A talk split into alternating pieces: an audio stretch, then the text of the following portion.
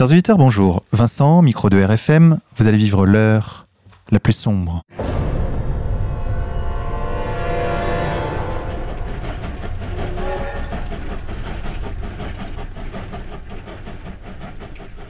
Chers auditeurs, pour cette 75e émission, nous recevons Stéphane Blé. Stéphane, bonjour à vous. Bonjour. Stéphane Blé, vous êtes un pianiste et compositeur français résidant actuellement en Turquie. Vous êtes l'auteur de 300 œuvres et d'une trentaine de disques et, depuis peu, l'auteur d'un livre paru aux éditions Contre-Culture intitulé Franc-maçonnerie, l'effroyable vérité. Précisons à nos auditeurs que vous avez été franc-maçon au grade de maître. Vous en êtes revenu et désormais vous racontez ce que vous avez vu. Chers auditeurs, nous allons en parler tout de suite. Mais avant cela, sachez que je me trouve aux côtés de Xavier. Xavier, bonjour à toi. Bonjour à tous. Stéphane Blé, ma première question. Comment et pourquoi avez-vous intégré la franc-maçonnerie? Alors ça, c'est une bonne question. J'en parlais euh, l'autre jour encore. Moi, j'étais pas très très euh, chaud pour rentrer là-dedans. C'était pas trop mon truc. Par contre, j'ai toujours été passionné par le, symbolisme. Euh, donc, j'avais lu beaucoup de choses sur différentes traditions initiatiques, sur la numérologie, la cabale. Je savais pas trop, mais ça m'intéressait de voir un petit peu ce qu'on pouvait faire avec ça. Bon, bref. Et puis, il se trouve que j'avais un ami. Je ne savais pas qu'il était franc-maçon. Et puis un jour, il s'est révélé à moi, comme on dit. C'est-à-dire, il m'a dit, bah écoute, voilà, je suis franc-maçon. Je te dis ça parce que, étant donné que tu es bon, es un artiste connu, tu tu euh, tu t'intéresses à des sujets philosophiques, etc., etc. Enfin bon, je te la fais courte.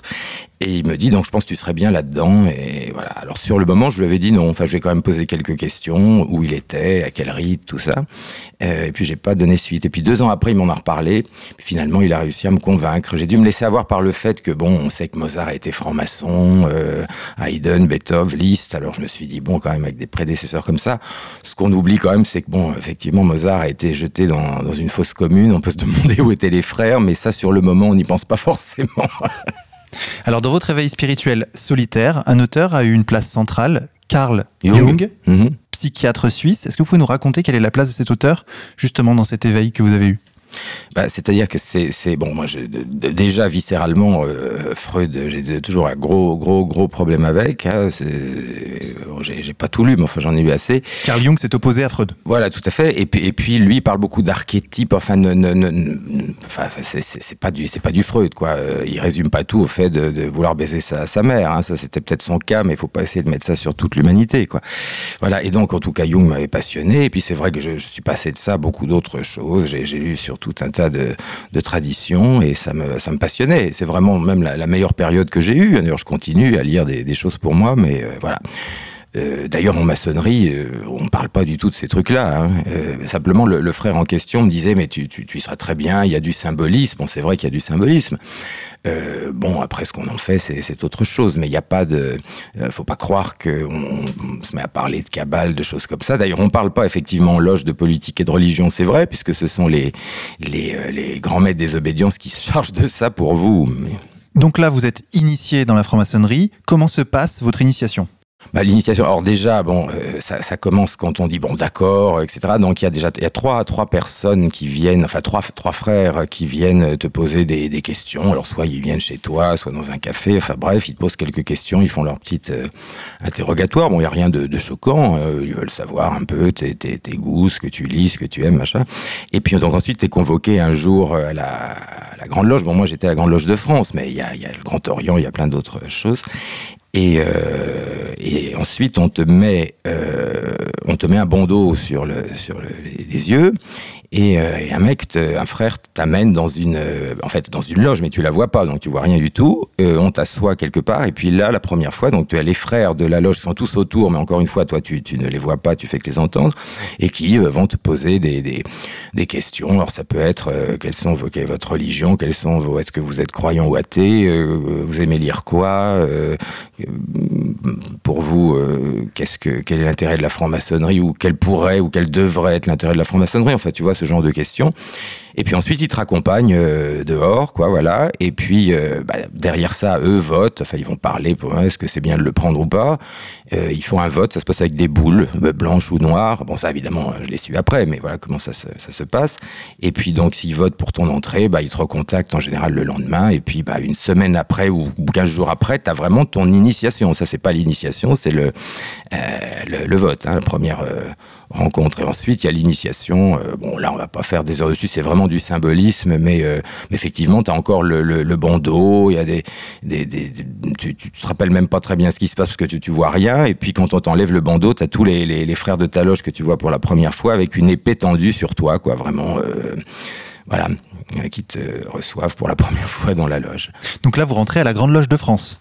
Ouais, Quelle est la différence avec euh, le Grand Orient de France, pour ceux qui ne connaîtraient pas? Alors déjà, oui, il y a trois mots, c'est ce que je dis dans le, dans, dans, le livre, il y a trois mots, il faut vraiment connaître la définition pour pas se planter. Il y a donc le mot obédience, le mot rite, et puis j'en oublie, mais ça va me revenir. Enfin, loge. Oh, et loge, évidemment. Voilà, donc euh, loge, bah, c'est soit l'endroit euh, ça définit soit l'endroit dans lequel un groupe de maçons se réunit, soit l'intégralité des, des, des, des, frères qui sont dans cette, euh, voilà, dans, dans, cette structure. Donc en général, c'est une. C'est le contenu et le contenant. Voilà, exactement. Ça peut être, une, en général, c'est une quarantaine, mais est, il n'est pas rare qu'il y ait des loges de 25 personnes ou de 70. Hein, il n'y a pas une, mais en général, c'est 40, 50. Et donc le mot obédience, c'est, euh, euh, sont des organisations qui regroupent des loges. Hein, c'est administratif, euh, qui, qui, regroupe des loges, ne serait-ce que pour gérer les capitations, c'est-à-dire l'argent oui, les frères donnent. Des... Euh, loi 1900. Voilà, quoi. tout à fait. Voilà. Et donc là, il y a la Grande Loge de France, le Grand Orient, euh, le droit humain qui lui est mixte, euh, le, le, Grande la Grande Loge, Loge féminine, la Grande Loge nationale française, où il y avait ce Stéphanie là qui avait envoyé une lettre.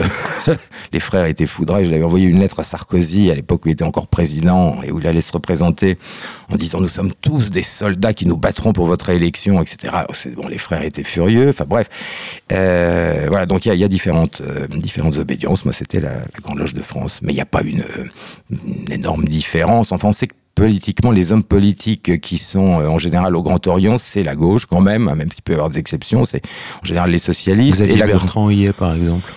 Euh, oui, mais lui, oh, pff, on sait plus. Mais, mais euh, je crois, il me semblait qu'il était avant à la Grande Loge nationale française, par contre. En tout cas, à la Grande Loge nationale française, il y a pas mal d'hommes politiques de droite. Enfin, on sait que ça ne veut plus rien dire. C'est aussi selon les mais... régions, c'est aussi géographique. Bien sûr, bien sûr. Euh, de toute façon, maintenant, je crois que le clivage est plus tellement là entre la gauche et la droite. Hein. C'est euh, mondialiste ou pas mondialiste. Alors, un franc-maçon, un franc euh, qui soit pas mondialiste dans les politiques, j'en ai pas encore vu, mais. euh, Stéphane Blé, précisons à nos auditeurs que votre livre ne tourne pas uniquement autour de votre parcours, mais aussi et surtout sur l'histoire de la franc-maçonnerie. Et on va pas se le cacher, dans ce livre, vous balancez, et vous avez une thèse. Et cette thèse, c'est que la franc-maçonnerie, au cours du XVIIIe siècle, a été infiltrée et détournée. Est-ce que vous pouvez nous expliquer, s'il vous plaît? Oui, oh bah, d'ailleurs, je, je vais aller plus loin. C'est pas une thèse, hein, c'est une réalité éprouvable. Euh, il faut, faut, savoir que la franc-maçonnerie, parce que tout le monde en, en, parle sans savoir exactement, et on se, on se dit, mais bon, mais qu'est-ce que c'est que ce truc-là?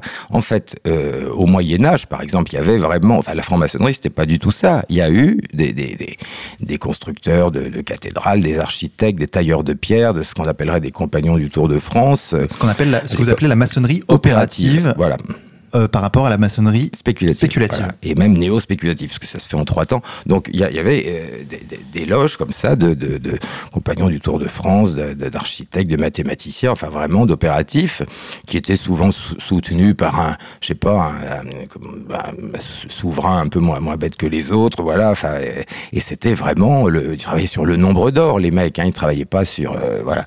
Et, et, et, tout ça a été, tout, tout, ça est parti d'un coup. J'ai en 17 1717, avec la, création de la Grande Loge unie d'Angleterre. Bon, il y avait eu des signes avant-coureurs avant, hein, mais en 1717, la Grande Loge d'Angleterre, qui d'ailleurs l'avoue, en plus l'écrit même dans ses, dans sa, sa, constitutions, on veut devenir le fort euh, port franc du monde, quoi. Voilà, on veut devenir la plus grande puissance financière. Bon, ils le disent, hein, c'est pas, pas le complot, c'est pas moi qui le, qui le dis, hein, c'est écrit. Et effectivement, on voit, alors quand on regarde la composition de ça, quand on sait comment ça a été construit, quand on sait qu'ils ont euh, fait détruire la plupart des rituels opératifs anciens qui ont été remplacés par deux pasteurs protestants euh, euh, vraiment plus que, plus que décourageants, quoi, des Aguiliers et surtout Anderson qui était un type qui donc euh, s'est fait payer, a demandé, c'est lui qui a demandé l'autorisation de, bah, en fait, de les aider un petit peu à, faire, on peut dire, à faire disparaître ce que c'était avant et à créer des, euh, nouveaux rites. C'était donc un, un, un ultra calviniste. Hein, D'ailleurs, c'est tout à fait logique. Ça continue aujourd'hui. J'allais dire, le, les, protestants et, euh, bon, les Israélites s'entendent très bien dans les, dans les loges. Hein, voilà. Moi, j'ai souvent entendu du mal de la religion catholique, de l'islam, etc., mais jamais des, protestants ou du, judaïsme. On... Donc déjà, ça commence comme ça, et on voit qu'entre 1717 et... Euh, et 1760. En 1760, tout est, tout est en place, hein, de toute façon.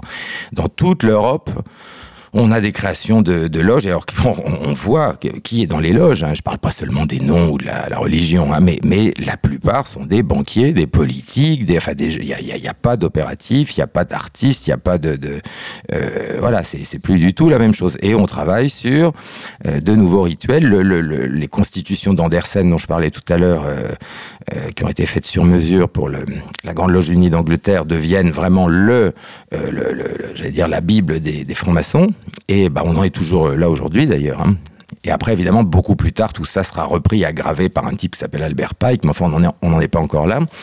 Et voilà, donc tout se fait entre 1717 et les années pré-révolutionnaires. Et c'est la date de 1717 qui est retenue aujourd'hui comme la date de création officielle de la franc-maçonnerie. Voilà. En fait, c'est en deux temps. C'est 1717 et 1721. On va pas rentrer dans les, dans, dans, les, dans les détails, d'ailleurs. Dans les, voilà. 717, voilà. Oui, oui, mais je veux dire, 1717 et 1721, c'est là où on a toutes les traces euh, de, de tout ce qui se, mm. se, prépare. Et puis, on a la création de la, la Grande Loge Unie d'Angleterre. Et puis après, on regarde, on regarde les loges se créer un peu partout en Europe et leur composition. Et puis, et puis on voit que dans les années euh, qui précèdent la Révolution française, ben, on comprend mieux ce qui s'est passé quand on voit que dans les dans, certains grades, euh, on a beaucoup d'aristocrates, et puis au-dessus, on a des politiques, et puis bon, on va voir que tout ce petit monde va, bouger après, et on, comprend mieux quand on sait comment fonctionnent les codes maçonniques. Ça, c'est un autre truc qu'il faut que les, gens sachent, parce qu'il y a des gens qui croient que quand on est rentré là-dedans, ça y est, on est dans le, voilà, on est, on est dans le truc, on sait tout, on est, euh, on travaille tous pour la même chose. C'est, pas du tout vrai, puisque c'est un truc euh, euh, pyramidal, mais voilà, avec des, des très hiérarchisé, très, très, très hiérarchisé. D'ailleurs, c'est un vrai paradoxe parce que bien sûr, beaucoup d'obédience prône une grande liberté dans la société, voire même parfois le désordre, mhm. alors que à l'intérieur des obédiences, tout est extrêmement hiérarchique. Il n'y a rien qui dépasse. Bien sûr, au, point, au point même que, et vous citer cet exemple, c'est que quand, lorsqu'on est au 32e degré, on ne sait pas ce qui se passe au 33e degré. Absolument. Absolument. Et c'est même écrit noir sur blanc par des grands spécialistes de la maçonnerie à l'époque, au 18e siècle. Euh, le, les crémages, enfin, les gens dont on se servira sont tous choisis au 33e. Les autres sont là pour euh, faire diversion. Enfin bon, c'est évident. Euh, donc il y a ça déjà. Et puis, on, on voit bien que les apprentis doivent être silencieux. Voilà, les apprentis doivent être silencieux. Oui, c'est ça. C'est-à-dire que de toute façon, c'est cabalistique. C'est-à-dire, il le, le, y, a, y, a quand même des mots de passe. Euh, bon, le Ordo Apcao, on sait. Hein, donc euh, voilà. Tu, et, puis aussi des mots de passe comme Phaleg, qui veut dire division, confusion. Enfin, on sent bien que c'est effectivement créer un ordre, euh, bon, nouveau, ce que, ce que vous voulez, d'après un chaos organisé. Quoi. C'est très clair. Mais effectivement, il n'y a, y a, pas de pire cauchemar pour la franc-maçonnerie que d'imaginer une société non hiérarchisée. Et d'ailleurs, je voudrais aussi aborder un deuxième paradoxe, c'est que la franc-maçonnerie est toujours à la pointe dans la lutte contre les sectes. C'est toujours les frères qui désignent qui sont les sectes, euh, qu'est-ce qu'une religion, qu'est-ce qu'une secte, et ainsi de suite, alors que le fonctionnement que vous décrivez s'apparente une organisation sectaire. Tout à fait, mais ça a toujours été comme ça, mais ça va plus loin. Ils se dénoncent même entre eux. Enfin, je veux dire, par exemple, l'histoire du Grand Orient de France, c'est hallucinant, parce que, euh, historiquement parlant, c'est l'obédience la plus irrégulière qui existe. Et comme dit Papus, qui a quand même beaucoup d'humour, qui est un grand spécialiste de la, franc-maçonnerie, il disait, en gros, bah, comme les vieilles euh, euh, péripatéticiennes qui sont mariées sur le tard à un bourgeois, il n'y a pas pire mauvaise langue, quoi. C'est-à-dire pour dénoncer les, les, autres. Ça, ça s'est passé pendant enfin de toute l'histoire de la maçonnerie euh, euh, spéculative, ça a été ça. Hein. Dans les années après, un peu après la Révolution, il y a eu une guerre qui a duré des, années entre les obédiences, mais à coup de, procès, de menaces d'expulsion. De bon, voilà, c'est vraiment on sent une, guerre de, pouvoir. Mais maintenant. Euh, voilà, je crois que c'est clair, ça n'a pas beaucoup changé depuis. Hein. Alors surtout, dans votre livre, vous revenez sur un aspect de la maçonnerie, un rite, qui est le rite écossais ancien et accepté, qui est appelé le REA. Mhm. Bah oui, c'est même l'objet du livre. L'objet du livre, parce que il euh, y, a, y, a, différents rites et le plus pratiqué au monde, c'est celui-là, rite écossais ancien et accepté. Et euh, c'est tout à fait vérifiable. À chaque fois que, vous voyez un magouille politique, un truc, un scandale maçonnique, c'est toujours, c'est toujours là. C'est pas compliqué. D'ailleurs, les, présidents américains qui étaient francs-maçons étaient tous au REA. Bon, il euh, y, y, a une raison. C'est donc un, en 33 degrés, on verra euh, qu'à l'intérieur de ces degrés-là, il y a certains degrés qui sont des degrés euh, terrifiants, enfin de vengeance plus talmudique que maçonnique, comme le 30e, enfin bon. On va y venir. Mais d'ailleurs, pourquoi 33 degrés? Bah, euh, c'est, c'est, au, au départ, euh, c'est censé, voilà, le, le- symbolisme du 33 et l'âge du Christ, mais enfin, c'est, c'est pas vraiment pour euh, célébrer la, euh, le, le Christ, hein, peut-être pour célébrer sa mort, mais enfin bon, enfin, il y a aussi un symbolisme dans le 33, mais au départ, il n'y avait pas 33 degrés, hein. ils ont rajouté des degrés, ils ont fait, si vous voulez, progressivement, tout ce qui pouvait rester euh, d'anciens rituels qui pouvaient même encore un peu rappeler quelque chose d'opératif, tout ça progressivement était complètement euh, euh, détruit. D'accord, donc le, le 33 degrés, vous le dites dans le livre, hein, donc fait référence à la mort du Christ, donc la célébration de sa mort. Donc on vient au mobile de cette infiltration dont nous parlions tout à l'heure, infiltration juive et protestante au sein de la franc-maçonnerie. C'est clairement la destruction de l'Église au profit de la synagogue. Bon, disons que, euh, bon, euh, disons qu'en en, en tout cas, il est évident qu'il est avoué au moment de la, la, la création de la maçonnerie bah, néo-spéculative, etc., que le, le, le but, c'est d'a- d'affaiblir et même d'é- d'éliminer vraiment le, euh, la, religion catholique et évidemment les, les nobles. D'ailleurs, c'est un, un mot de passe euh, dans les hauts grades, euh, euh, foule aux pieds les.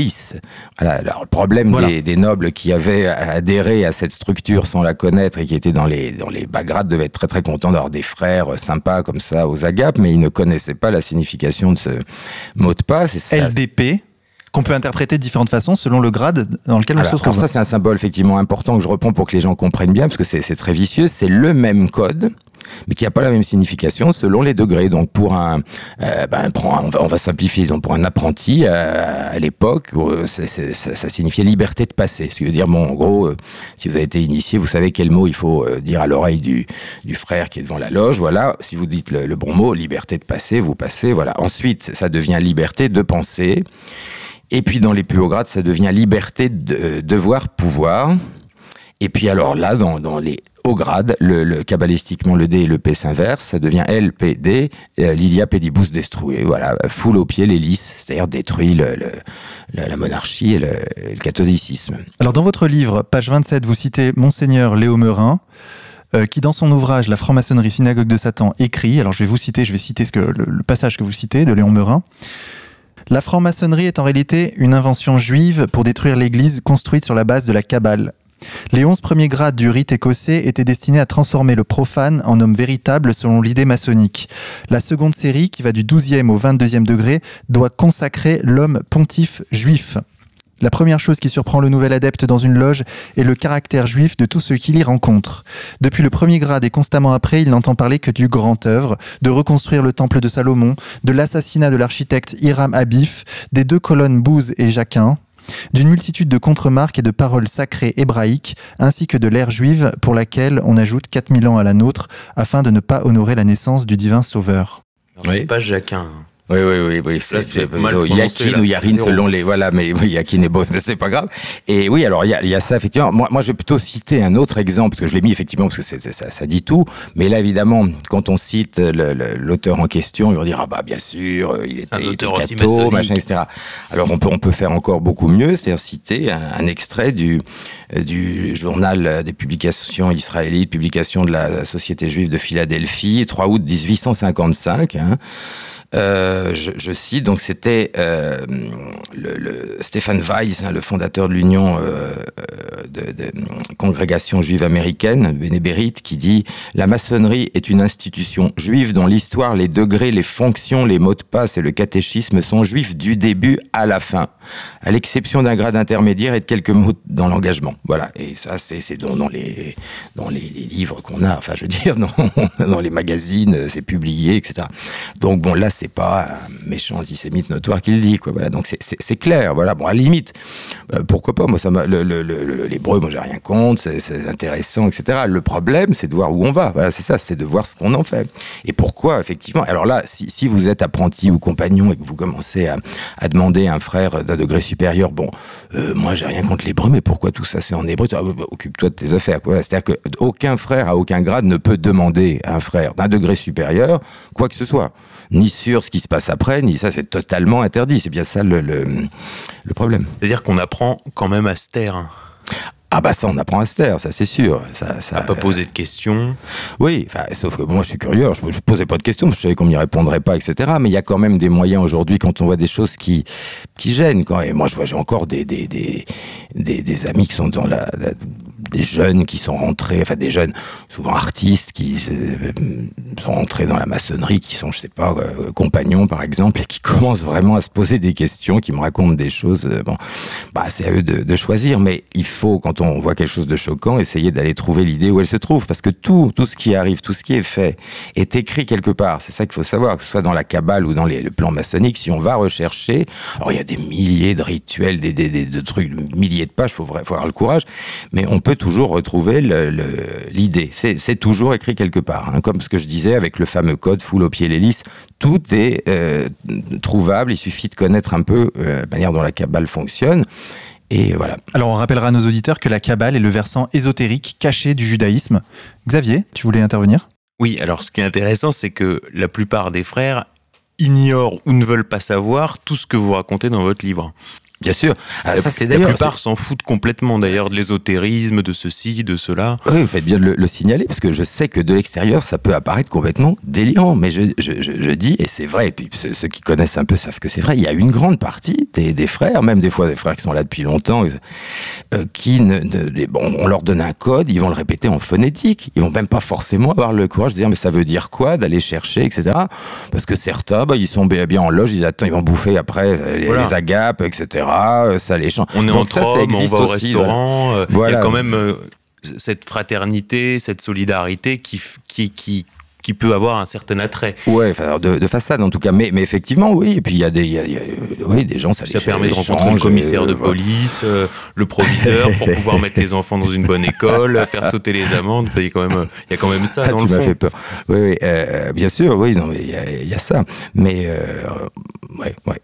Alors, pour revenir au rite écossais ancien et accepté, vous consacrez un long chapitre au grade de chevalier Kadosh. Est-ce que vous pouvez expliquer aux auditeurs qu'est-ce que ce grade? Oui, alors le chevalier euh, Kadosh, c'est un, grade absolument détestable qui d'ailleurs a été, euh, quand il a été créé, euh, a été refusé par, tout- enfin, par tous ceux qui avaient encore un, peu d'honnêteté dans la maçonnerie, dans un rite qui s'appelle le rite écossais rectifié, qui n'est pas du tout un rythme anti-chrétien, au contraire. Et, ces, ces obédiences-là ont immédiatement fait interdire ces, ces rites, sont des rites de vengeance sanguinaire qui n'ont rien à faire avec l'idée de maçonnerie, euh, qui sont vraiment des rites, euh, c'est, du Talmud, quoi, c'est, pas compliqué. Et donc, bah, c'est justement le prolongement, on parlait du code tout à l'heure, foule au pied l'hélice. Euh, bah, là, euh, le, rituel consiste, alors vous êtes initié à ce degré-là, on, vous met un poignard dans les mains, vous avez face à vous des têtes de mort, une avec une tiare, l'autre avec... enfin bon, voilà, le, roi et le pape, est-ce que je veux sceptre et voilà. Et vous, vous devez poignarder symboliquement ça en criant en hébreu Nekam Adonai, voilà, en hurlant en hébreu. Bon, c'est c'est intéressant. Vengeance Seigneur. Voilà. Donc voilà comment se passe le rituel du 30e degré, qui est le rituel le plus pratiqué au monde. Et c'est pour ça que je parle du rite écossais ancien accepté, parce que c'est dans ce, rite-là que se trouve ce, grade, et qui est malheureusement la colonne vertébrale des hauts grades. C'est-à-dire qu'en plus, quand on dit 33 degrés, les gens s'imaginent que les frères vont passer 1, 2, 3, 4, 5, 6, 7, 8. Ça se passe pas comme ça. 1, 2, 3, c'est apprenti, compagnon, maître. Ensuite 4, maître secret. On passe du 4e au 14e directement, du 14e au 18e et du 18e au 30e directement. Les autres sont des degrés intermédiaires qu'on ne... euh, Il y, a- il y a quelques symboles, Ils etc. mais voilà, ils sont pas effectifs, voilà, les grades effectifs. Donc on passe directement du euh, rite écossais ancien et accepté du, euh, du grade de Rose-Croix, qui a d'ailleurs rien à voir avec les Rose-Croix qui étaient créés par les jésuites, 18e degré, au euh, degré de chevalier Kadosh, et puis là vous vous retrouvez avec le rite sanguinaire de vengeance euh, contre le roi et le pape. Quoi. Vous donnez des cas extrêmes où on passe du 4e au 30e en un week-end. Bah justement, bah ça j'ai connu ça. C'est pour ça que quand on m'a demandé dans une conférence mon grades et degrés, euh, j'ai répondu, mais je sais pas s'ils ont bien compris. Bon, moi en France, je travaillais, j'étais j'étais maître, voilà, je travaillais dans les loges bleues, je visitais, etc. Puis ça m'a ça suffi. Mais comme je voyage pas mal, il y a des pays où effectivement, pas seulement aux États-Unis. Où on peut passer du grade de maître, euh, maître secret au, au 30e ou 33e en, un après-midi ou deux, et c'est réglé, alors que c'est absolument interdit. Enfin, c'est pas interdit en France, mais c'est pas reconnu euh, en général. Donc vous avez des, frères hein, euh, qui, qui, sont considérés comme 33e ou 30e euh, aux États-Unis ou dans des pays d'Amérique latine ou ailleurs, et qui ne seront pas reconnus comme tels en France, puisqu'en France, ça se passe évidemment beaucoup plus lentement, différemment, et justement, c'est intéressant d'y revenir. Donc voilà, moi j'ai vu un peu. Est-ce que le, le, grade de chevalier Kadosh a été pour vous un déclencheur? Ah bah, ça a été tellement un déclencheur que j'ai lâché le couteau, je me suis barré, quoi. Enfin, je veux dire, j'ai pas accepté, j'ai pas pris ce grade. Je crois quand même, je suis pas, je suis pas superstitieux, etc. Mais enfin, je crois quand même que les rituels ont un sens beaucoup plus. Euh, euh, profond qu'on ne pense. Donc je pense accepter ce, grade-là, c'est quand même, euh, c'est pas anodin, quoi. Donc euh, Donc, moi, je suis, parti, j'ai vu ça, c'est tout. Quoi. Alors, Stéphane Blé, vous dites également dans votre livre, et ça m'a marqué, qu'au sein de la structure maçonnique, on distingue hiérarchiquement les goy des juifs. Alors attention, hein, euh, oui, enfin, euh, ça c'était le temple d'Hérode, mais effectivement, pour, que, pour que les gens comprennent bien, évidemment, pas, pas, euh, pas dans les loges, il n'y a, pas, a pas ça dans, dans les loges en France, mais quand on sait qu'au-dessus du 33e degré, il peut y avoir autre chose et qu'on comprend le lien que je prouve dans le livre, alors là, effectivement, on peut commencer d'en parler, mais si, sinon les gens risquent de comprendre qu'en ce moment, dans les loges maçonniques, non, non, ça. Mais par contre, au-dessus du 33e degré, qui est censé être le dernier degré du REA, bah, y a, y a, autre chose. On peut appeler ça 33 bis, etc. Alors vous avez une. Bon, vous dû entendre parler du, du, du Bénébérite qui, qui s'en défend, mais qui est donc une, une bon, association maçonnique euh, interdite aux non-juifs. Et il se trouve qu'il y a bien eu, contrairement à ce qui a été dit souvent par la franc-maçonnerie et autres, il y a bien eu un, comment dirais-je, une, signature, un traité de réciprocité entre Albert Pike et, euh, Armand Lévy, je crois à l'époque. Bon, je, je, faudrait que je retrouve les dates, c'est dans le livre. Voilà, et il y a même un lien entre euh, ah, bah, donc Albert Pike, le Ku Klux Klan et le Bénébérite, quand même. Euh, voilà, donc on voit que le, rite écossais ancien accepté. Quand vraiment on s'enfonce là-dedans pour essayer de, voir un peu mieux, on trouve quand même des choses assez euh, assez hallucinantes. Hein. Et voilà. Pour revenir au Bénébrite, il y a des loges dans chaque obédience qui sont clairement des courroies de transmission du Mnébrite. Je pense par exemple à la loge L'Étoile de la Paix au Grand Orient de France. Est-ce qu'il y avait une loge un peu équivalente euh, à la Grande Loge de France?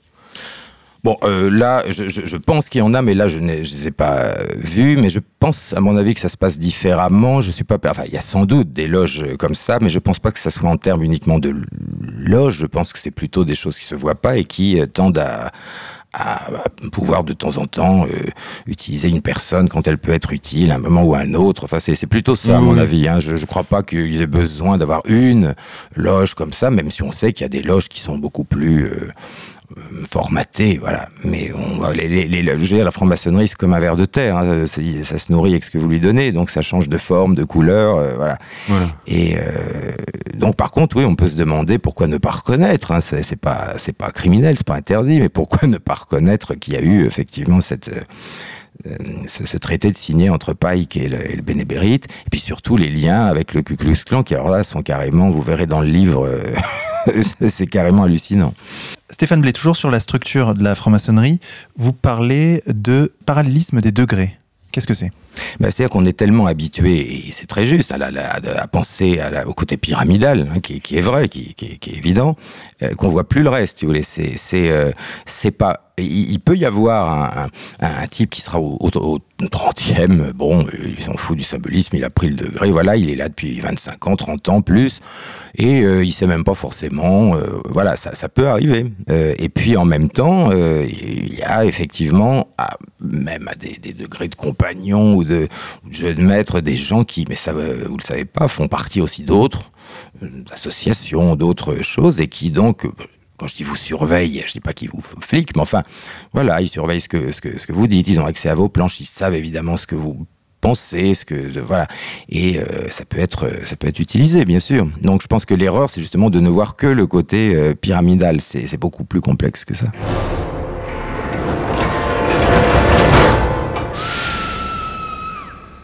Alors, Stéphane Blé, autre sujet intéressant euh, dont vous parlez dans votre livre, c'est la Temura et la Gematria. Est-ce que vous pouvez expliquer à nos auditeurs, s'il vous plaît, de quoi il s'agit? Euh, oui, ce sont des branches de la, de la Kabbale, qui est, est d'ailleurs un outil tout à fait euh, passionnant. Il y a des gens qui disent la Kabbale c'est mauvais, la Kabbale c'est ni mauvais ni bon, c'est comme Internet, c'est un, c'est un outil. Voilà. Après, ce qui en effet, ça peut être très mauvais ou ça, voilà, c'est, c'est, c'est un outil. La Kabbale c'est euh, divisé en trois parties, hein, avec évidemment l'alphabet hébreu. C'est une mystique juive, hein, la, la, la Kabbale. Donc, je vais essayer de faire court. La guématrie, euh, attribue une valeur numérale à chacune des lettres. Bon, tu as un mot, la lettre A égale 1, B égale 2, etc., etc. Enfin bon, et, et, le mot donc en entier a une valeur numérale. Euh, ce qui fait que des mots différents peuvent avoir la même valeur numérale. Et donc, ça a un sens. Voilà, tous, tous les mots qui ont la, même valeur numérale sont en analogie. Voilà, et, et, et, même, ça donne des phrases, ça donne des choses incroyables. C'est tout l'alphabet hébreu est basé là-dessus. Alors ça, c'est la première chose. Il y a après la, la, la Temura. Alors, c'est l'inversion, par exemple. Tu prends un, un, mot et puis ensuite, tu en crées de nouveaux. C'est-à-dire, la première lettre devient la dernière, la deuxième devient l'avant-dernière, etc., etc. ce sont des jeux avec les mots, la valeur numérale des mots. Euh, bon, on pourrait y passer des heures c'est extrêmement complexe, mais disons que les, une des choses sur laquelle on peut s'attarder un peu, c'est la guématria, la guématrie, puisque c'est très utilisé. Et euh, même si c'est jamais abordé très sérieusement en maçonnerie, tout est codé de cette façon-là. Alors par exemple en hébreu, prendre un exemple. Voilà, alors en guématrie, par exemple, donc le, le, le, le mot lumière se dit Aor, qui s'écrit euh, avec les lettres Aleph, Vav et Resh, euh, qui donne 1 plus 6 plus 200. Bon, ça fait 207. Euh, quand on regarde le mot infini, qui se dit Ein Sof, ça donne exactement la même valeur euh, de 207. Le mot mystère qui s'écrit rase, vous voyez pourtant les mots ont rien à voir, hein, c'est pas les mêmes lettres, et ça donne aussi 207. Donc kabbalistiquement, ces mots-là, lumière, infini et mystère, euh, sont reliés kabbalistiquement, ils font tous 207, ce qui est d'ailleurs bon, euh, vachement logique hein, pour le coup. Euh, et ça, on peut retrouver ça absolument partout euh, en utilisant ce système. Alors par contre, il y a aussi des choses euh, qu'on trouve dans les rituels maçonniques ou qu'on trouve dans le Talmud ou ailleurs. Le mot Messie en, hébreu donne 358. Hein, c'est le même, Shin, Yod, Het. Bon, 358. Et le mot serpent, bah, il donne 358 aussi. Nahash, Nun, Het, Shin. Voilà, donc 358 pour le mot Messie et le mot serpent, c'est-à-dire le serpent de la Genèse. Bon, c'est quand même intéressant. Effectivement, c'est des choses que les hauts grades cabalistiques euh, savent, en tout cas. Voilà. Donc après, chacun, euh, chacun fait ses propres conclusions. Mais c'est effectivement un système très utilisé. C'est une des bases de l'ésotérisme. De, de, toute façon, la numérologie euh, sert beaucoup, mais la guématrie, euh, c'est vraiment un truc sans fin. On peut, vraiment, les gens qui commencent à s'y intéresser ont une grosse surprise. S'ils relient même l'Ancien Testament en utilisant ce système-là, euh, ils vont se marrer. Hein. Voilà. Donc c'est passionnant, mais évidemment, l'usage qui en est fait, euh, ça peut amener bah, effectivement à des, des, des, des, gens qui sont absolument persuadés que le, le Messie. Euh, enfin, voilà. C'est-à-dire qu'en réalité, ils emploient des mots qui veulent dire l'inverse suivant la guématrie. Ah, ah bah, très souvent, par exemple, oui, bien sûr. Ou, ou, ou alors qui ne, la finalité n'est pas euh, n'est pas révélée. Voilà. Messie est lié à, au serpent, à Nahash, au serpent de la, jeunesse. Tout, bon, il y a, y a, plein plein de choses comme ça.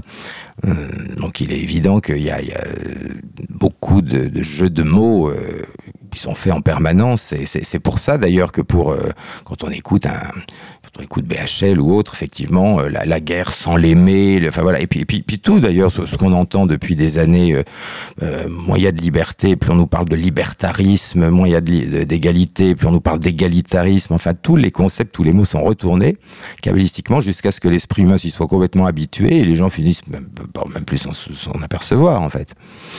Alors, je voudrais qu'on redevienne plus terre à terre et qu'on aborde la sociologie des loges. Et je voudrais euh, soulever encore un paradoxe de la maçonnerie, c'est que on nous explique que le corporatisme est quelque chose d'insupportable, la loi Le Chapelier l'a aboli, et que finalement c'est quelque chose qui ramène au fascisme, donc aux heures les plus sombres de notre histoire. oui, c'est ça. Et quand ce mot est utilisé, ce n'est que négativement, alors -hmm. que la maçonnerie réintroduit en profondeur le corporatisme et le structure dans la société française via les fraternels que vous abordez également dans votre livre.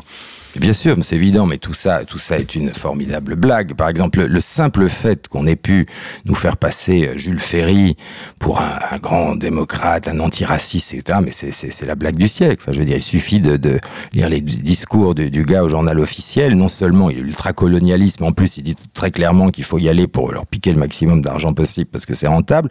Et en plus, il, il, dit de toute façon, ce sont des races inférieures, il faut les dresser. Vous dites ça aujourd'hui, vous allez en, en tôle, quoi. Euh, et, il le dit, et pourtant, euh, il est considéré comme vraiment, euh, voilà, l'école laïque gratuite obligatoire, et puis c'est le dieu des, francs-maçons, évidemment.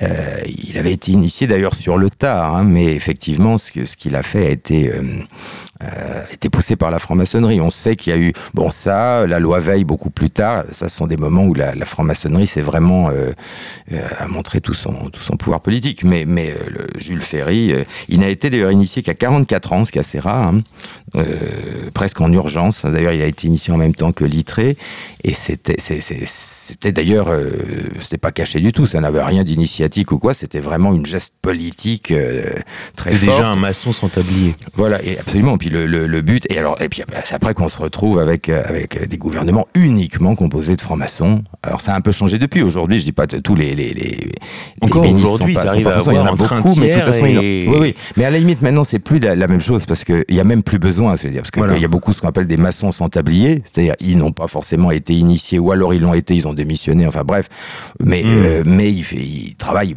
pour la, la, même cause. On appelle ça en maçonnerie les maçons sans tablier. On voit des choses hallucinantes. Par exemple, au moment de sa passation de pouvoir, Manuel Valls dit à Bernard Cazeneuve, mon frère.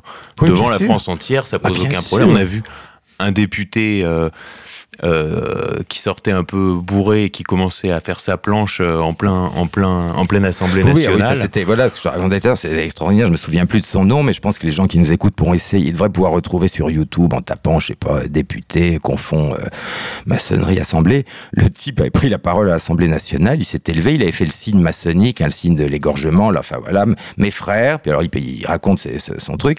Et puis il fait le signe de l'égorgement. Il dit j'ai dit.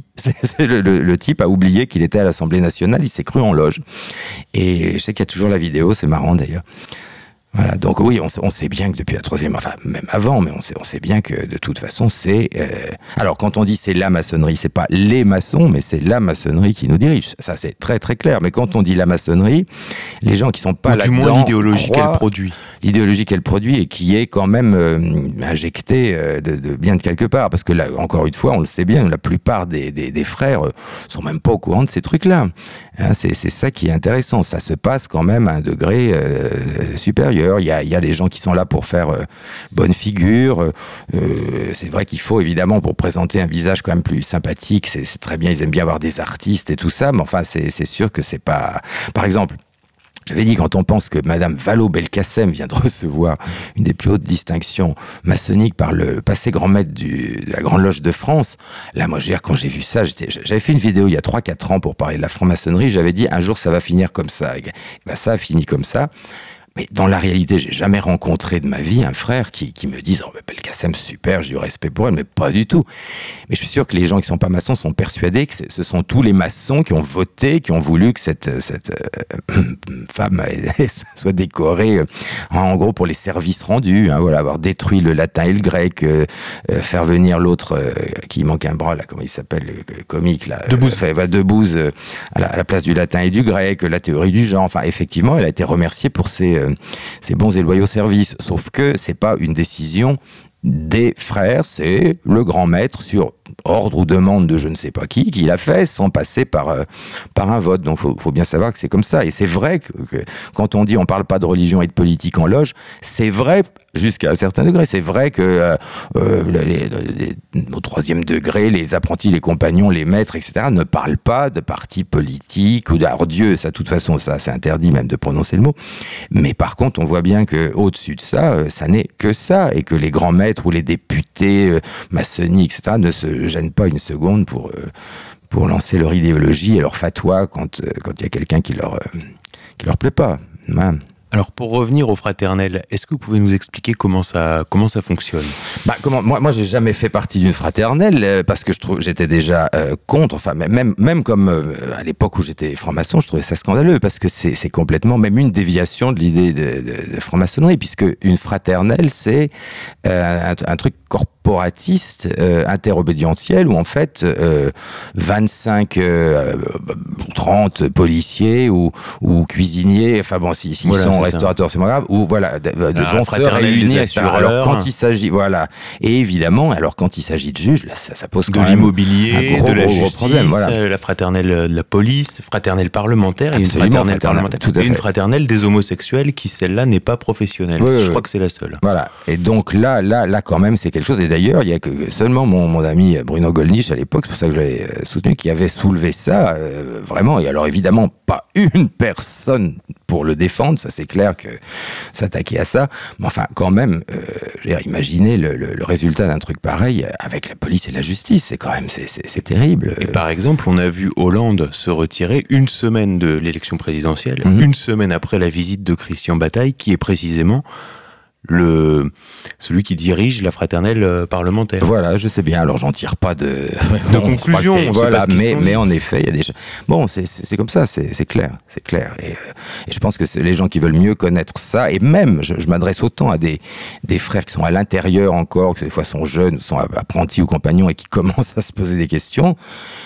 ou partez de là, ou alors essayez de faire, euh, essayez de gueuler, faites quelque chose. C'est pas, c'est pas possible. Moi, je comprends pas comment on peut rester. Moi, par exemple, si, si j'avais été encore maçon au moment où j'ai appris que la mère Belkacem a été décorée, alors là, je, je, claquais la porte, mais à l'instant même. Enfin, on, les prend pour des cons aussi, quoi. Donc là, je pense que c'est clair. Donc effectivement, et personne n'a la curiosité de demander ou même d'aller, d'aller gueuler simplement en disant mais qui a fait ça? On, est censé être dans une un truc où chacun vote, chacun donne son opinion qui a fait ça Mais, mais d'où ça vient? Bah non, ça, ça continue, donc euh, bon, chacun fait ce qu'il veut, mais je pense que petit à petit, euh, beaucoup de, de jeunes francs-maçons qui seront amenés à euh, réfléchir à leur, euh, leur engagement. Stéphane Blé, dans votre livre La franc-maçonnerie, l'effroyable vérité, à la fin, donc le livre est agrémenté de photos en couleur, on vous voit, en tenue de franc-maçon, faire un salut nazi. Voilà, enfin, c'est c'est un geste qui est fait par tous les, euh, tous les maçons du, monde entier, qui sont au rite écossais ancien et acceptés. Lorsqu'une tenue se termine, euh, le vénérable maître euh, fait, bon, il y a un certain nombre de gestes à faire, etc. Et puis ensuite, les frères doivent se lever. Le vénérable maître dit, mes frères, gardons le, le, silence, etc. Jurez de garder le, le, silence. Et là, on enlève le gant de sa, sa, main droite et on fait bah, ce que certains appellent alors moi, moi, je lui donne pas cette connotation-là, mais étant donné effectivement, puisque apparemment une quenelle, c'est un salut nazi, euh, inversé, inversé bah là, c'est pas inversé du tout, c'est effectivement à ça. D'ailleurs, je, je, je, connais des frères. Moi, la première fois, quand je, quand je suis rentré là-dedans, donc comme apprenti, euh, et la première fois où j'ai vu ça, ça m'a, je me suis dit, c'est hallucinant ça. Et en fait, il faut savoir que tous les, les, les, maçons du monde entier le, le, le font euh, à ce rite écossais ancien et accepté. Voilà. C'est euh, le, le, geste du serment de, de garder le, silence. Ouais. Alors, j'ai une question peut-être un peu naïve, mais que je me pose depuis longtemps. Pourquoi euh, les francs-maçons, dont finalement le but, en quelque sorte, est de rester secret, tout est basé sur le secret, pourquoi éprouvent-ils le besoin de laisser sur les monuments, par exemple le monument des droits de l'homme qu'on a visité ensemble, Stéphane Blé, -hmm. des signes des indices de, leur présence. Parce que c'est très complexe. En même temps, il y a, ce côté quand même, je dis, qui est très kabbaliste. Il faut que les choses soient écrites. Tout ce qui n'est pas écrit n'existe pas. C'est pour ça c'est l'importance du symbole vu par les kabbalistes. Si ça n'est pas écrit, si ça n'est pas gravé, ça n'existe pas. Donc ça doit l'être. Voilà, c'est une signature. Quoi qu'il arrive, sera toujours euh, signé déjà. Et puis il y, a un truc encore un peu un peu plus vicieux, c'est-à-dire quand même la franc-maçonnerie, c'est aussi des histoires de gros sous. Euh, donc il, faut faire il faut faire entrer du monde. Euh, y, il y a entre les obédiences, même c'est un peu à celui qui aura le plus de, loges, le plus de frères, le plus de capitation. Donc maintenant, ils n'hésitent pas à se servir de ça, balancer deux, trois petites choses, mais en étant sûr d'ailleurs que personne ne va rien y comprendre du tout, et puis que même s'ils comprennent un peu, ça va plutôt les exciter. Donc c'est tout ça est bien voulu. Et puis on voit même quelque chose d'encore plus étonnant maintenant, c'est que euh, ce qui n'était pas le cas avant, c'est que maintenant il y a vraiment, euh, on, fait de la pub pour la franc-maçonnerie chez les jeunes, même dans les lycées. Je veux dire, ça c'est quand même absolument hallucinant. C'est-à-dire qu'en gros, comme le Parti socialiste sait bien que, bon, je crois que même les trotskistes, c'est pas peu dire, hein, même eux se sont rendus compte que le PS se, foutait de la gueule du monde. Euh, les, les, les euh, bon, enfin, il n'y a, plus rien à faire. SOS raciste, euh, tout le monde sait ce, que c'est. Donc, ils se disent comment on va pouvoir récupérer maintenant cette jeunesse-là, là, les 18, 20 ans. Et donc, moi, je suis absolument persuadé, vous allez voir dans les années à venir, qu'ils vont faire de la retape dès que vous aurez de plus en plus de très jeunes frères euh, ils sont vachement excités de rentrer là-dedans. Voilà, ça fait mystère, etc. Alors là, c'était quand même pas. Euh, euh, je veux dire, j'ai jamais vu. Ça, peut exister, mais j'ai jamais vu de, dizaines de frères de 18 ans, un truc comme ça. Je serais même pas étonné que euh, donnent bientôt le droit de vote à 16 ans et qu'en même temps la majorité à 16 ans. On verra peut-être dans quelques années plein de jeunes ados qui deviendront maçons, parce que il y a aussi évidemment une histoire de gros sous. Et puis il faut rendre. quand même, là, ils sont un peu dans le collimateur, hein, avec toutes les conneries qu'ils font. Hein. Bon, ça sûr que c'est pas mon livre qui va arranger, mais mais il y a quand même plein de gens qui en ont ras le bol et qui voient bien qu'il y a un truc qui va pas. Donc il faut rendre la, la franc-maçonnerie plus sympathique. Il est temps de trouver un nouveau vernis. Euh, effectivement, quoi de mieux que d'avoir plein de jeunes de tout, euh, voilà, tout bord. C'est pas, pas gênant. Ils seront apprentis, compagnons, voilà, ça fera sympa et ça calmera le, le peuple. Et je pense que c'est le but. Enfin, je pense pas, je sais. Donc. Euh. On voit, on voit les grands maîtres aller, par exemple, faire des séances de recrutement à l'ESSEC, à HEC. Bien sûr, bien sûr. Alors, il y a aussi un processus pour rentrer, c'est le, c'est les spontanées qui existent. C'est-à-dire que vous envoyez votre CV avec une lettre de motivation. Alors là, j'ai sous les yeux un blog euh, maçonnique connu, iram.be, ah, que vous devez connaître. Oh là, oui, je connais, parce qu'il y, y, a quelques années, ils avaient dit le plus grand bien d'un livre que j'avais écrit, d'un traité d'herméneutique. J'avais fait un truc euh, génial. Et puis évidemment, quand j'ai commencé à... Enfin, quand j'ai quitté et quand j'ai fait mes premières interviews euh, sur ce que, ce que j'avais vu, etc., et pourquoi j'avais quitté. Hein. Pourtant, j'étais pas agressif, j'ai simplement raconté, voilà, j'ai bon, voilà où ça va. Et alors là, je suis devenu, ouais, il y a eu quelques articles gratinés sur moi, le, mélange toxique de l'extrême droite et de l'ésotérisme, enfin bon. et alors sur ce site, donc justement, il y a un paragraphe sur euh, comment euh, candidater. Et, euh, ah oui. et dans ce paragraphe, on lit à la lecture d'appels et candidatures africaines, rappelons que quoi qu'en dit une certaine propagande antimaçonnique, l'adhésion à la franc-maçonnerie n'assure pas le pouvoir, la richesse ou la fortune en amour. Alors, est-ce que vous avez été confronté justement à des frères africains qui venaient en maçonnerie ostensiblement pour l'ascension sociale? Trop ostensiblement euh, pas, pas, pas, directement, pas dans ma loge, mais j'ai vu un jour en, en visitant, d'ailleurs c'était dans une autre obédience, et il euh, y, avait deux trois frères très drôles d'ailleurs, mais, mais, vraiment là c'était un film. Quoi. Euh, et, et, et, après aux agapes, euh, euh, les mecs se sont lâchés. bon j'étais j'étais, je crois qu'ils étaient ils étaient compagnons, ils étaient rentrés, ils me disent Attends, toi, t'es maître depuis un moment. moi, je suis un peu déçu euh, quand même. Bon, on bouffe bien tout ça, mais enfin, moi, euh, oh, euh, les, femmes, machin, les trucs, les relations, ça, ça vient lentement. Ben, je dis Attends, tu, tu quand même pas rentré dans une loge maçonnique pour des. Non, ça, je dis Alors là, pour le coup, c'est faut être honnête. Hein, c'est quand, même un, c'est quand même un fantasme pour le coup. non, il n'y a pas de, il y a pas de partout dans les loges là. voilà, mais, mais effectivement, ça peut, ça peut arriver. Je crois pas que ça soit réservé aux Africains, hein, tu sais il y a, y, a, y a des gens, moi je pense qu'il y a des gens très sincères parmi les artistes souvent ou naïfs qui, euh, qui, ont envie d'une genre spiritualité comme ça, dogmatique. Et puis il faut, comme je dis, du temps avant de se rendre compte que bon voilà. Mais, mais sinon, bien sûr qu'il y a plein de gens qui se disent, ah bah attends, euh, alors tous les gens que je vois qui sont, je sais pas, qui sont agents immobiliers, qui sont policiers, ça, je, ils sont francs-maçons, il faut que je, faut que je rentre là-dedans. Et effectivement, ils se cachent pas de faire ça pour euh, mais je crois que justement, ils seront déçus aussi, parce que bien sûr, ces choses existent, mais c'est pas parce qu'ils vont rentrer dans la franc-maçonnerie que ça va aller mieux pour eux. Si ça va mieux pour eux, c'est qu'ils auront été choisis pour une chose bien précise. Enfin, c'est pas comme ça que, que ça se passe. Mais c'est vrai que c'est un fantasme euh, clair. Moi, je suis persuadé qu'il y a plein de gens qui font ça uniquement pour ça, oui.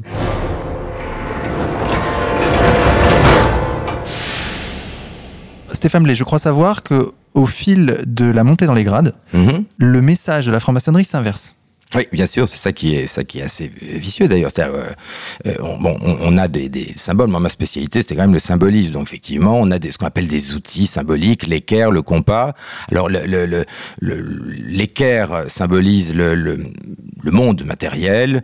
Euh, voilà tout, ce qui se voit et le compas symbolise l'esprit, l'imagination, ce qui est spirituel, etc. Donc normalement, euh, euh, dans, dans les, les, premiers degrés, vous verrez le compas qui au-dessus de l'équerre, c'est-à-dire en gros, voilà, l'esprit domine la matière. Euh, sauf que ça c'est pareil, euh, ça, ça, finit par se retourner, ça devient l'inverse. Même chose pour l'étoile flamboyante, enfin l'étoile à cinq branches que, que je pense que tout le monde a dû voir ça un jour avec la lettre G dedans. Bon, bref, là, on pourrait faire des heures d'émission sur la lettre G, mais bon, on n'aura pas le temps. Mais pareil, par exemple, sur le, tablier maçonnique que, que, que j'ai euh, photographié dans le, dans, le livre et que, que beaucoup de frères portent à un certain grade, eh bien, l'étoile flamboyante est inversée. C'est-à-dire, quand l'étoile flamboyante en loge euh, au degré d'apprenti, compagnon ou maître, quand la branche unique est en haut, c'est censé signifier, ben, c'est soit le corps de l'homme, le corps et l'esprit de l'homme, soit soit l'esprit le, dominant la matière. Seul problème, c'est qu'à un certain niveau, euh, l'étoile se renverse et on retrouve l'étoile pointe unique en bas, ce qui est clairement un symbole luciférien. Là, je dirais pas sataniste parce qu'il faut pas tout confondre, mais c'est clairement l'esprit au service de la matière. Voilà. Et donc, effectivement, le message s'inverse, et ben, ça, c'est juste un exemple parmi beaucoup d'autres. Et c'est ça qui est assez terrible. Et c'est ce qu'avait dit d'ailleurs Benoît XVI à une certaine époque, qui n'avait pas du tout été compris. Enfin, moi, je trouve que c'était un grand pape, mais ça, c'est. Et, et euh, voilà. Et, il avait dit euh, c'est pas que les francs-maçons soient, soient euh, des gens euh, mauvais parce qu'ils rentrent en maçonnerie, c'est qu'ils ne savent pas du tout ce qu'on va faire d'eux et où cette démarche va les mener. Voilà. Mais il l'avait dit d'une telle manière que personne n'avait très bien compris ce qu'il voulait dire, mais c'était exactement ça. C'est-à-dire qu'il faut beaucoup de temps et puis au bout d'un moment, vous dire bon, tu te rappelles de ce qu'on t'a dit? Bon, bah voilà, c'est l'inverse. c'est voilà. Le, pendant des années, on est dans une organisation dont finalement on ignore tout. Enfin, ah, mais, ah, mais complètement, mais complètement, mais c'est complètement. Voilà. Et, et c'est vrai qu'au bout d'un moment, ça devient exaspérant. Alors, on peut euh, se, se, se, se, renseigner euh, et aller chercher, mais il faut, il faut apprendre vraiment la cabale, il faut vraiment, il faut y passer du temps. La plupart des gens passent cette euh, envie-là. Et puis, de toute façon, c'est vrai que ça pose quand même gravement un problème quand on sait en plus qu'on a l'exemple de la Révolution française. Ça serait bien que des jeunes qui, qui sont là-dedans, je sais pas, compagnons, commencent à se poser la question ou, ou, à la quitter, ou alors à, carrément tous ensemble commencer à faire changer ça de l'intérieur. Pourquoi pas, je sais pas, mais euh, en tout cas s'ils sont bien comme ça, ça les, ça les regarde. Il y a des gens très bien aussi en maçonnerie, c'est bien ça. C'est-à-dire que maintenant on est dans un truc où euh, les gens qui ne connaissent pas euh, vont croire que tous les francs-maçons sont... Bon, moi je dis que la plupart sont utilisés, et quand ils n'ont pas vu encore les, les, les, symboles des, hauts grades, effectivement, ils risquent de tomber des nus. Mais peut-être ils n'atteindront jamais ces grades-là, ou peut-être on leur montrera pas. Enfin, ça dépend de ce qu'on planifie de faire avec eux. Est-ce qu'ils vont juste rester une vitrine, ou est-ce qu'ils auront un rôle à jouer à un moment? Tout ça est pas clair. Effectivement, euh, il est totalement interdit de demander à un frère d'un niveau supérieur. Donc voilà.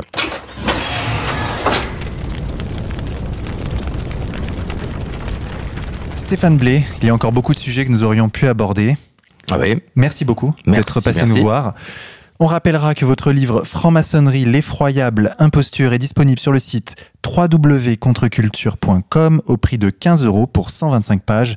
Un livre encore une fois très beau avec une belle couverture de Marie représentant la fameuse pyramide et l'œil. D'ailleurs, on n'en a pas parlé. Oui, oui. Qu'est-ce que représente ce symbole? Ah bah, Alors c'est bon, c'est l'œil qui voit tout. Ça vient d'un au départ ça vient d'un symbole euh, égyptien. Enfin bon, bref, mais mais euh, c'est censé bien sûr représenter l'œil qui te voit. L'œil. Alors certains diront le troisième œil, l'œil de l'esprit, mais c'est plutôt l'œil qui te voit partout où que tu sois. Hein. Ça c'est très clairement euh, très clairement ça. Qui est représenté sur les billets de 1 dollar. Bien sûr, oui, absolument. Alors surtout le livre est très drôle. Faut, on l'a pas assez dit euh, à l'antenne, oui, oui, mais le livre, le rappeler. Non, mais le livre, le livre est vraiment très très drôle. C'est un livre assez court, ça pourrait être la franc-maçonnerie pour les nuls. Et, euh, et puis la franc-maçonnerie en, en, deux heures, hein, parce que ça se lit très très vite. Voilà. On rigole beaucoup. Quoique, quoi vu ce qu'il y a dedans et ce que je dis et les, les, les, les choses que je montre, ça je crois pas qu'ils le trouveront dans la franc-maçonnerie pour les nuls. Hein. C'est très acide, très acide. D'ailleurs, vous nous disiez euh, avant l'émission que peut-être euh, votre convocation à la police dernièrement est liée à la parution de ce bouquin Ça, je peux pas le, dire. J'ai juste été surpris. J'ai pas, je peux pas faire de commentaires sur rien. Disons, bon, voilà, il y a, je, je rentre de, je venais de rentrer de trois, trois jours avant de, euh, de, Turquie. Je, donne une conférence euh, samedi 1er avril à la main d'or sur la maçonnerie. Et puis, bah, lundi matin, le téléphone sonne, euh, police judiciaire, et j'ai appris que la la, la LICRA avait, euh, avait euh, saisi le parquet de Paris contre moi, donc j'ai dû me rendre là-bas. Je me suis rendu avec mon, mon avocat, euh, avec Maître Viguier, comme vous le savez, parce que vous étiez avec nous La Enfin, vidéo pour, faire la vidéo, voilà. Mhm. Et donc non, c'est pas. euh, On peut pas c'est en tout affirmer. cas, ah non non, en tout cas c'est pas officiellement euh, à cause du livre, etc. C'est ce- ce- voilà, ce, ce serait des, des- Disons que ça se passe en même propos, Des propos, voilà, et ça se passe en même temps. Mais c'est tout. hein, je peux et puis je peux pas me permettre de, de dire euh, quoi que ce soit. Simplement, effectivement, ça m'a surpris. Voilà, on verra bien. Bah, de toute façon, euh, qu'est-ce que vous voulez que je vous dise? Stéphane Blé, merci beaucoup et bon courage à vous. Merci, merci. Xavier, on se retrouve la semaine prochaine pour une nouvelle émission.